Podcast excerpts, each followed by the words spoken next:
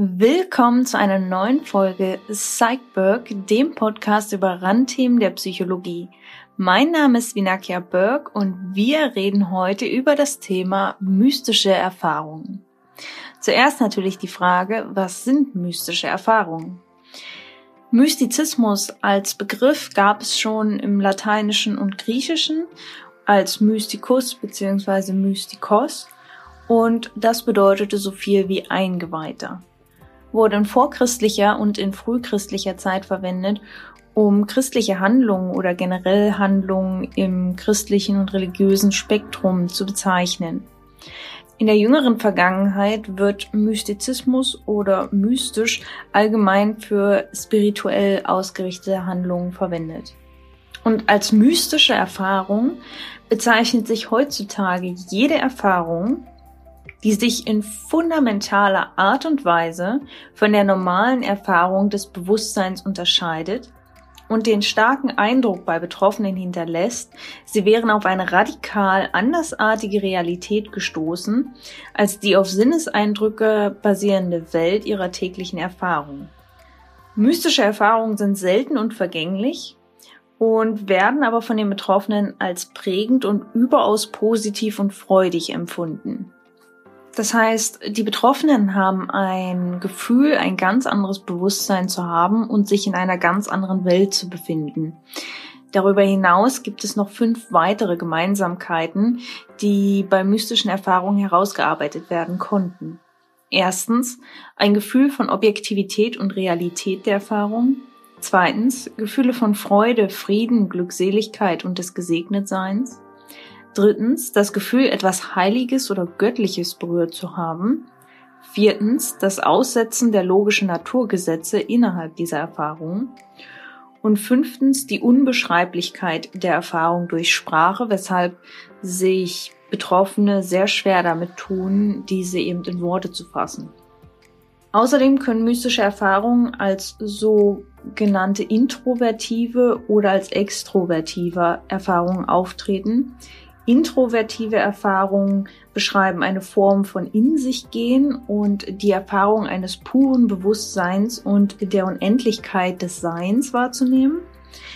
Extrovertierte Erfahrungen beschreiben einen Zustand, in dem die Dinge der Welt ihre Individualität verlieren und sie werden wahrgenommen wie eine Einheit in einem erleuchteten und unendlichen Jetzt.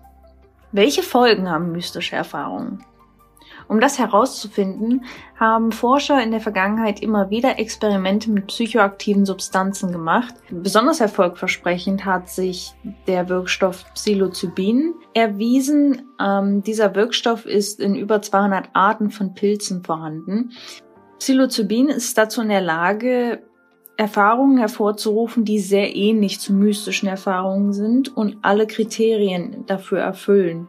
Und mit diesem Wirkstoff wurden systematische Untersuchungen durchgeführt. Einmal 1966, wo die Betroffenen dann sechs Monate später interviewt werden über die Langzeitfolgen. Diese berichten in überwältigender Mehrheit von anhaltenden positiven Veränderungen in ihrem Leben, insbesondere in ihrer Einstellung und ihrem Verhalten gegenüber sich selbst, anderen und dem Leben.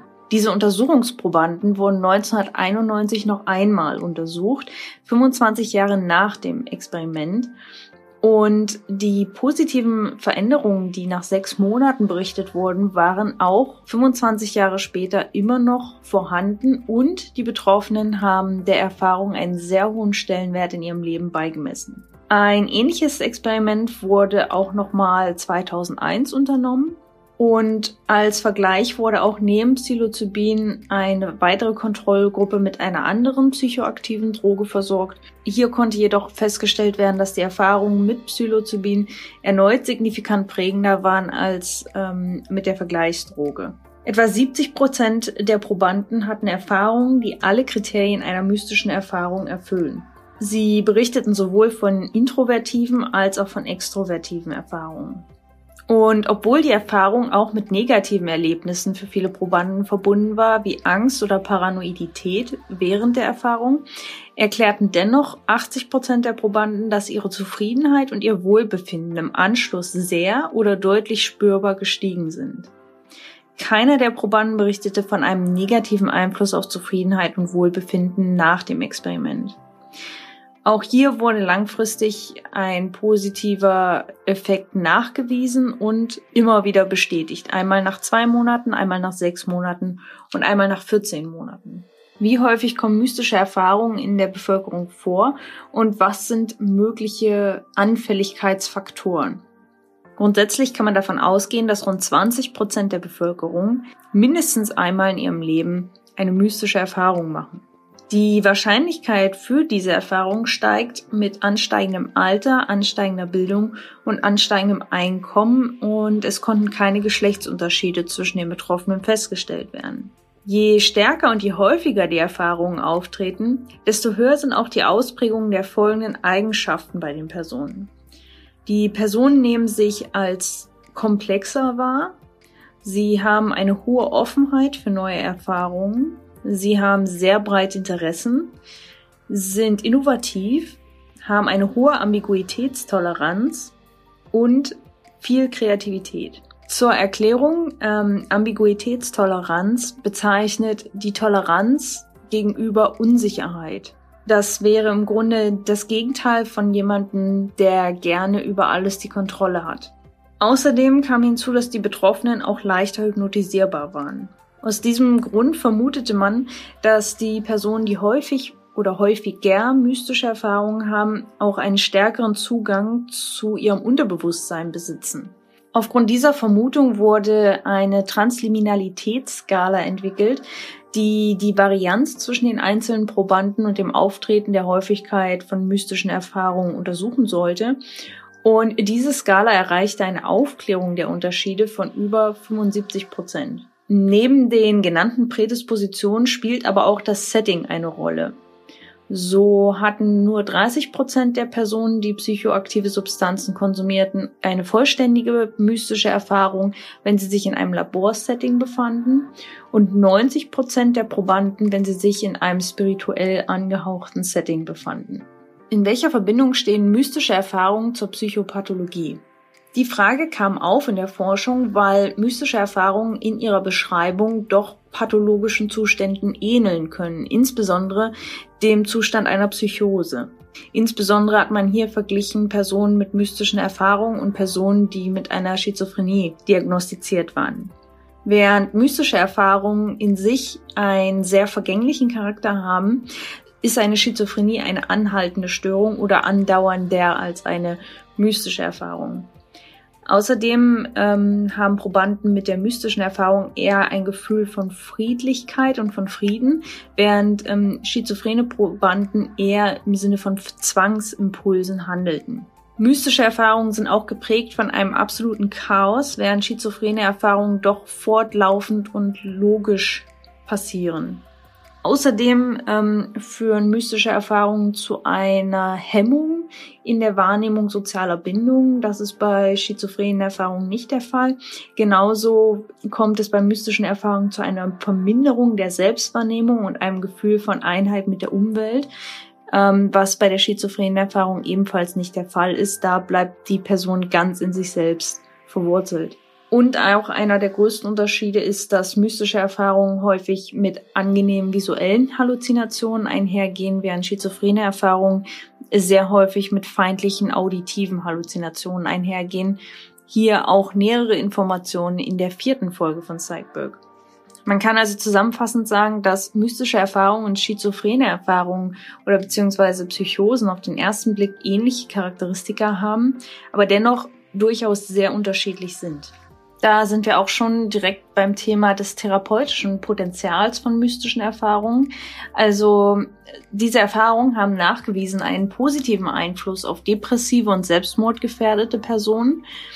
Sie helfen bei der Überwindung von den Folgen von lebensbedrohlichen Situationen, helfen bei der Überwindung von Einsamkeit, bei unverarbeiteter Trauer und bei einer posttraumatischen Belastungsstörung. Da man allerdings einen Patienten nicht mit psychoaktiven Substanzen behandeln darf und auch nicht darauf hoffen darf, dass jemand vielleicht eine mystische Erfahrung macht, bietet sich bei aktuellem Wissensstand ähm, besonders die Hypnose als alternative Therapie an. Welche Erklärungsansätze gibt es aktuell in der Forschung zum Thema mystische Erfahrungen? Insgesamt gibt es sechs Meinungsrichtungen oder Forschungsansätze zum Teil. Der erste ist der neurophysiologische Erklärungsansatz. Hier hat man bildgebenden Verfahren die mystischen Erfahrungen untersucht. Natürlich nicht eben mit den richtigen mystischen Erfahrungen, sondern mit Hilfe von mystischen Erfahrungen, die ähm, induziert waren durch psychoaktive Substanzen. Während der Einnahme von Psilocybin wurde festgestellt, dass zum einen die Serotoninrezeptoren aktiver waren und außerdem gab es Anzeichen dafür, dass die Kommunikation zwischen der linken und der rechten Gehirnhälfte eingeschränkt war. Eine Trennung von linker und rechter Gehirnhälfte würde zur Folge haben, dass das Ego-Bewusstsein, welches eher auf der linken Gehirnhälfte sitzt, nicht die Dominanz über die rechte Gehirnhälfte hat und möglicherweise auf diese Weise eben mystische Erfahrungen erklärt werden könnten, dadurch, dass die rechte Gehirnhälfte hier dann wesentlich mehr Einfluss auf die Person hat als im normalen Alltag. Eine zweite Forschungsrichtung oder Meinungsauffassung ist die psychoanalytische Interpretation. Psychoanalyse hier in der Tradition von Sigmund Freud vor allen Dingen die klassische Richtung, die ein sehr negatives Bild gegenüber mystischen Erfahrungen hat. Anhänger dieser Schule sehen mystische Erfahrungen als eine Rückentwicklung der Person in einen Status der Vor-Ego-Entwicklung, sprich also eine Rückentwicklung in ein Baby oder einen Fötus und sie sehen dieses Phänomen als eine Fluchtentwicklung und Anpassungsstörung an die Anforderungen und Enttäuschungen der Umwelt. Ein dritter Interpretationsansatz ist die analytische Interpretation. Anhänger dieser Forschungsrichtung stehen in der Tradition von Carl Gustav Jung. Sie sehen das Ego-Bewusstsein als sogenannten Gatekeeper zwischen der sinnlich wahrnehmbaren Welt des Individuums und dem Zugang zu einem kollektiven Unterbewusstsein. Das heißt, die Psychologen dieser Schule gehen davon aus, dass es neben der Wahrnehmung des Selbst und neben der Wahrnehmung der eigenen Person ein Unterbewusstsein existiert, welches ein kollektives Unterbewusstsein ist, in dem alle Archetypen unserer Geschichte vorhanden sind und zu dem wir alle Zugang haben und dadurch immer wieder die gleichen Symbole in unserer Menschheitsgeschichte reproduzieren und transportieren. Die dritte Schule, die sich damit beschäftigt, ist die humanistische und transpersonale Perspektive. Sie ist maßgeblich beeinflusst von Maslow, den die meisten von euch wahrscheinlich kennen können über Maslows Bedürfnispyramide. Er hat sich eben sehr ausführlich mit dem Thema Selbstverwirklichung beschäftigt und ist dann in seiner Forschung auf das Thema gestoßen, dass Personen, die die Stufe der Selbstverwirklichung erreicht haben innerhalb der Bedürfnispyramide, sehr häufig von mystischen Erfahrungen berichtet haben. Daraus entstand dann für ihn die Theorie der transpersonalen Psychologie die im Kern als Grundlage hat, dass nicht das Ego über die mystische Erfahrung steht, wie bei der psychoanalytischen Interpretation, sondern dass eben die mystische Erfahrung der nächste Entwicklungsschritt ist vom Ego aus und dass alle Menschen im Kern spirituelle Wesen sind. Nach dieser Ansicht ähm, vertritt Maslow oder auch sämtliche weiteren Anhänger dieser Schule die Ansicht, dass psychologische Zusammenbrüche nicht als Krankheit betrachtet und mit Medikamenten behandelt werden sollten, sondern als Neuanfang und Weiterentwicklungsmöglichkeit gesehen werden. Der fünfte Ansatz ist die Wahrnehmungs- und kognitive Erklärung. Diesem Ansatz liegt das Konzept der Deautomation zugrunde, die Anhänger gehen davon aus, dass mystische bzw. spirituelle Techniken häufig darauf ausgerichtet sind, kognitive und Wahrnehmungsprozesse der Person zu hemmen das bedeutet gerade Meditation oder auch Hypnose sind dazu gedacht, den Gedankenfluss zum Beispiel einzuschränken. Anhänger dieser Schule gehen eben davon aus, dass mystische Erfahrungen möglicherweise die Folge davon sind, von entweder vorübergehenden Zusammenbrüchen, sonst automatisch ablaufender kognitiver oder Wahrnehmungsprozesse oder aber Folge einer Mobilisierung sonst ungenutzter Wahrnehmungsrezeptoren, die eben durch eben diese Praktiken erst kultiviert worden sind. Die letzte Forschungsrichtung beschäftigt sich mit kontextuellen Erklärungen. Sie stellen die Frage, ob es überhaupt eine mystische Erfahrung in dem Sinne gibt, ohne eine traditionelle Vorprägung. Sie stellen damit grundsätzlich die Frage, ob es sich bei mystischen Erfahrungen überhaupt um ein universelles Phänomen handelt oder nur um ein Phänomen, das bei Menschen vorkommt, die eben einer bestimmten Schule folgen oder an einer bestimmten Schule glauben. Abschließend kann zu dem Thema gesagt werden, dass es ein sehr untypisches Thema in der Psychologie ist. Vor allen Dingen, weil es sehr schwammig ist, sehr schwierig zu erforschen. Ähm, mystische Erfahrungen können eben nicht einfach hervorgeholt werden. Ähm, sie wurden bisher in der Forschung eben mit Psilocybin nachgestellt, wobei man hier auch nicht zu 100 Prozent weiß, ob es tatsächlich den gleichen Effekt hat oder nur einen sehr ähnlichen Effekt. Und äh, darüber hinaus kommt noch, dass viele Psychologen in der Vergangenheit häufig dazu übergegangen sind, selbst solche Erfahrungen bei sich zu induzieren. Hintergrund ist, es eine weitläufige Überzeugung gibt, dass solche Erfahrungen nicht erforscht und verstanden werden können, ohne dass man sie selbst erlebt hat. Allerdings steht dies eben im Widerspruch zum wissenschaftlichen Ideal vom unbeteiligten Beobachter. Demnach fehlt bei vielen Psychologen die notwendige kritische Distanz, um die Erfahrung möglichst objektiv zu reflektieren. Demnach ist es relativ offen, wie man das jetzt interpretieren möchte, was man dort annehmen möchte. Es gibt, wie eben erklärt, viele verschiedene Ansätze und Erklärungsüberlegungen dazu. Das Phänomen an sich ist auch super schwammig, sehr weitreichend. Eine mystische Erfahrung gleicht kaum einer anderen. Wie seht ihr auf der einen Seite das therapeutische Potenzial? Seht ihr ein therapeutisches Potenzial? Ganz provokativ gefragt, wie steht ihr zum Einsatz psychoaktiver Substanzen wie Psilocybin? In der Forschung wurden auch viele Untersuchungen mit LSD gemacht. Wie steht ihr dazu? Meint ihr, psychoaktive Substanzen sollten leichter zugänglich sein? Seht ihr einen therapeutischen Wert in mystischen Erfahrungen oder denkt ihr, dass mystische Erfahrungen eigentlich nichts anderes sind als einfach nur Halluzinationen und kein in sich eigenständiges Phänomen. Also sagt mir gern, was ihr dazu denkt. Ich bin super neugierig.